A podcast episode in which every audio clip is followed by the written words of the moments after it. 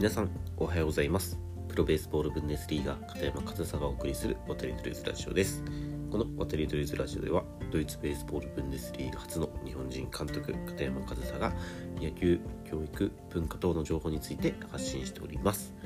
はい。6月27日日曜日ですね、えー、皆さんは週末いかがお過ごしでしょうか、えー、僕はですね昨日、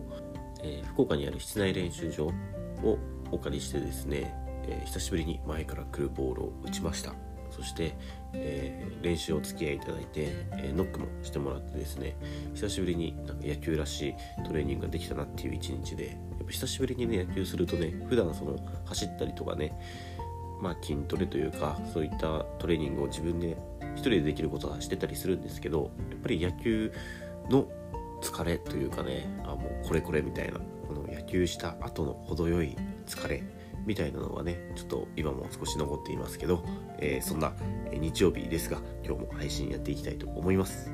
で、えー、今日のお話はですね、え、ドイツ野球情報を配信したいと思います、え昨日ですね、え僕が所属するケルンカージナルス試合がありました。相手はですねドーレンワイルドファーマーズっていうチームで現在6位ですね。で今カージナルスはですね最下位8位ですのでそろそろこの辺りでね、えー、勝ち星を増やしていかないとどんどんこれから上位チームとの対戦になってくるから勝つのがどんどん難しくなってくるんですけど、えー、昨日、えー、結果から言うとですね2連敗というちょっと残念な結果に終わってしまいました。でまあ2連敗といった形でね決してそんないい結果ではないんですけど、まあ、内容としては決して悪いことばかりではなかったなっていう風な試合でした。でまあ点数はですね、えー、14対5と13対3という形でですね、まあ、結構点数取られたなっていう印象なんですけど、えこのドーレンあのアウェイだったんですよね。相手のホームグラウンドで試合をしたんですけど、えこのドーレンのこのホームグラウンドってかなり狭いんですよ。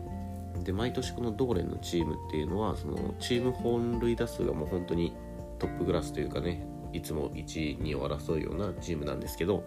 ホームグラウンドが狭くてプラス、えっと、去年からね変わった公式球が、えー、飛ぶボールになっているので、まあ、今日も、まあ、得点の取り合いというか、まあ、ホームランも出るだろうなっていうふうに予想できましたし、まあ、空中戦というかね、えー、そういったハイスコアな試合展開になるんじゃないかなって僕はね予想していたんですけど、まあ、結果的に、えー、14と13なんで27点取られてこっちは8点2試合でねもうちょっとね、え得点につながる攻撃ができたらよかったなっていうふうに思いましたね見てて。で本当にそのヒットの数っていうのは実際1試合目は相手よりも多いですし2試合目もまあ12本と9本ということで、まあ、3本こっちは少ないんですけど決してチーム戦力的に劣ってるようなことはですね全然思わなかったんですよね。ただ大きく差が出たところっていうのがですね残塁の数ですね、えー、うちは1試合目はですね14個残塁ランナーが塁にいた状態で回を終えているんですけど相手は4つなんですよねそこが。で2試合目も、えー、11個うちは残塁を残していて、えー、相手は5まあここの差かなっていう感じですよね。なんかもう1本出ないっていうか。見てたんですけど試合。満塁で得点が入らなかったのがもう3回4回っていう風にあったからやっぱりねそこでもう1本出るとね全然違ったかなっていう風には思いましたね。でまあ2連敗というね残念な結果だったんですけどやっぱり見てたらその悪いことばかりでもないですししっかりヒットが出てたっていうのは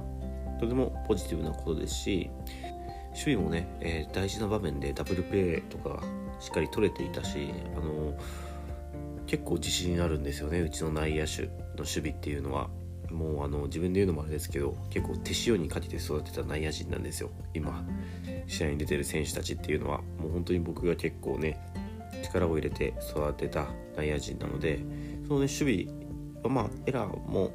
まあ出てはいるんですけどけどそのエラーとかが目につくというよりはいいプレーの方が印象に残るし目につくのでやっぱりそこはね2年3年と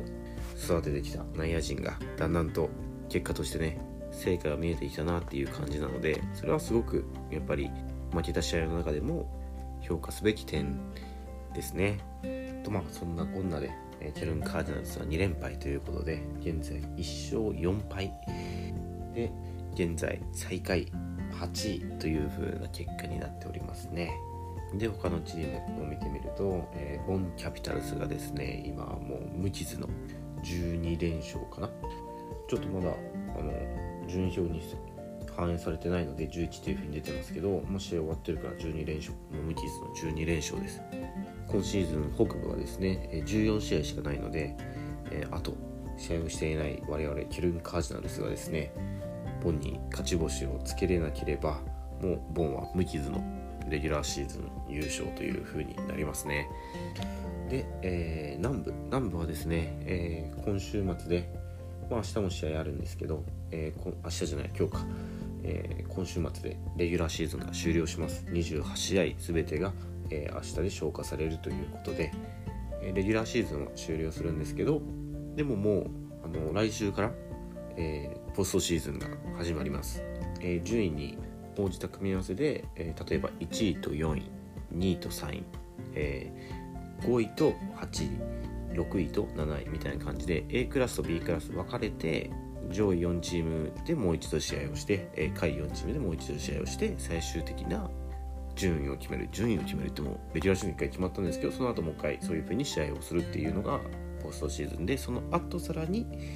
それで勝ち上がったチームが、えー、北部の勝者と、えー、ドイツシリーズ、まあ、日本シリーズみたいなドイツ一を決める試合を行うという流れになってきます。いやもうあっという間にレギュラーシーズンも終わりですよ。ついこの間始まったばっかりだと思ったんですけどね。やっぱり少ない試合数で短いシーズンということでね、まあ、去年も14試合で8月9月2ヶ月だけでやったシーズンだったのですごく短かったんですけど今年もあっという間にえ、レギュラーシーズンが終わりを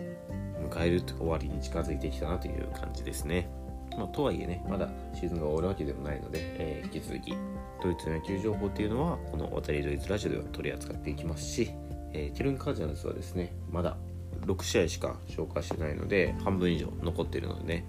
その試合結果等も発信は続けていきたいと思います。